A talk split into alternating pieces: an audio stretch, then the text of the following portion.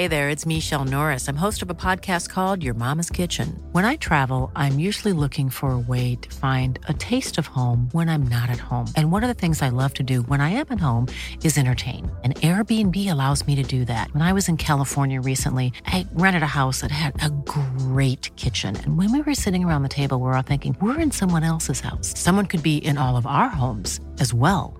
If you have a home, but you're not always at home, you have an Airbnb.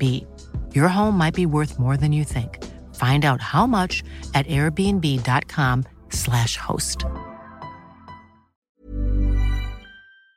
En pleine vacances d'été, nombreuses sont les personnes à avoir envie de poster sur les réseaux sociaux, sauf que, sans vous en rendre compte, eh bien vous vous mettez, ou alors vous mettez peut-être vos petits frères, vos petites sœurs, ou alors vos enfants en danger. Alors, de quoi parle-t-on exactement? Comment se protéger de ce risque en postant sur les réseaux sociaux? C'est le sujet à la une des actualités du jour en formule été. Vous commencez à le savoir, des actualités présentées ce mois-ci exceptionnellement, intégralement par des journalistes de l'équipe. Je vous laisse donc avec Anaïs pour le premier sujet.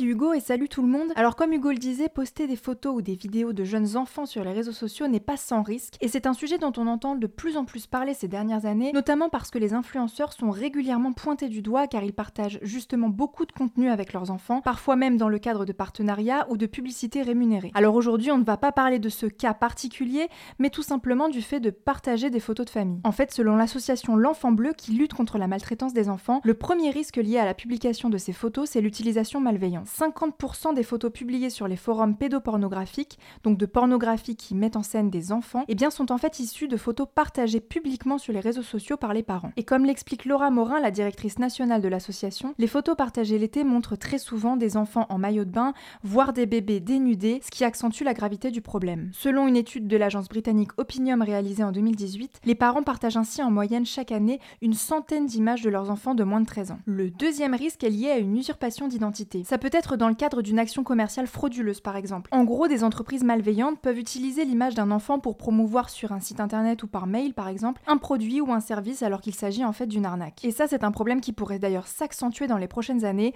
avec le développement de l'intelligence artificielle. Le troisième risque concerne tout ce qui touche aux moqueries et au cyberharcèlement. En gros, même si à la base les photos d'enfants sont publiées avec un but qui a l'air positif, pour les montrer dans une situation marrante par exemple, eh bien les personnes qui les publient peuvent par exemple porter préjudice à ces enfants plus tard, notamment au collège ou au lycée, où d'autres élèves peuvent tomber dessus et s'en servir contre eux de manière humiliante. Par ailleurs, selon le ministre de la Justice Éric Dupont-Moretti, ces photos peuvent aussi compromettre leur crédibilité lors d'une candidature scolaire ou professionnelle plus tard. Alors la liste des conséquences est en réalité encore longue, je ne vais pas toutes les citer ici, mais vous aurez compris que tout ça peut donc avoir un impact assez grave. D'ailleurs, la société allemande Deutsche Telekom a diffusé au début de l'été une campagne de prévention sur ces risques-là. Je vous conseille d'aller voir la vidéo, je vous mets le lien en description. En gros, pendant environ 3 minutes, la vidéo raconte l'histoire d'un couple qui partage quotidiennement des photos de leur fille, Ella, 9 ans, sur des réseaux comme Instagram ou Facebook. Et un soir, en allant au cinéma, ils découvrent une version plus âgée de leur fille à l'écran, créée en fait grâce à une intelligence artificielle, et ils voient donc toutes les conséquences que j'ai pu aborder précédemment. Alors, que dit la loi face à ça? Eh bien, en France, cette question fait l'objet d'une proposition de loi adoptée à l'unanimité à l'Assemblée nationale en mars dernier. Elle n'a en revanche pas encore été promulguée et continue à être affinée par le Parlement. En gros, ce texte, il vise surtout à sensibiliser les parents aux risques que j'ai évoqués précédemment et prévoit aussi des sanctions pour ceux qui iraient trop loin. Alors, une fois qu'on a dit tout ça,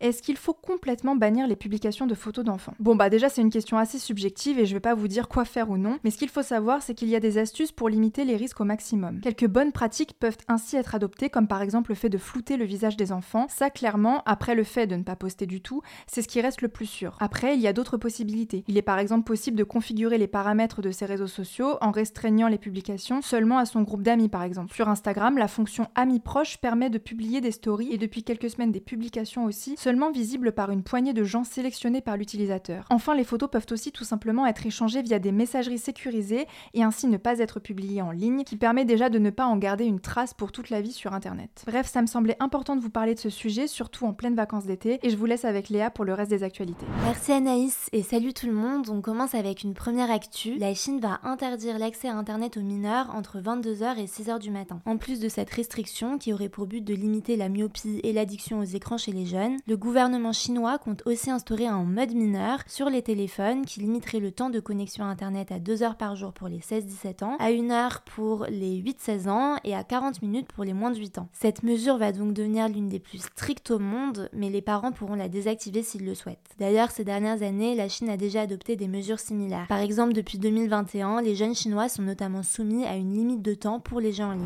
Deuxième actu, ce mercredi et ce jeudi ont été déclarés jours fériés en Iran, ce qui signifie que de nombreux lieux publics comme les écoles ou les administrations vont rester fermés en raison d'une vague de chaleur inédite qui touche le pays avec des températures qui vont dépasser les 50 degrés dans certaines régions. Cette mesure, elle a pour but de protéger la santé publique de l'Iran puisque le nombre de consultations dans les centres médicaux aurait déjà triplé en raison de cette vague de chaleur selon les autorités. Mais selon un quotidien iranien, ce jour férié aurait aussi été décrété en raison d'un manque d'électricité auquel le pays fait face depuis la déconnexion de deux centrales électriques après une trop forte demande, notamment liée à l'air conditionné. Troisième actu, une centaine de journaux médicaux à travers le monde ont appelé ce jeudi à agir, je cite, de manière urgente pour éliminer les armes nucléaires. Ils jugent la menace d'une catastrophe nucléaire importante et grandissante. Cet appel intervient notamment après des menaces du gouvernement russe sur un possible usage d'armes nucléaires en Ukraine, mais aussi après des essais de plus en plus fréquents de missiles nord-coréens. Les auteurs rappellent que même une guerre nucléaire de petite ampleur pourrait provoquer une perturbation climatique mondiale et conduire à la mise en danger de plus de 2 milliards de personnes. Quatrième actu, le rappeur français L'Homme Pâle est visé par une plainte pour viol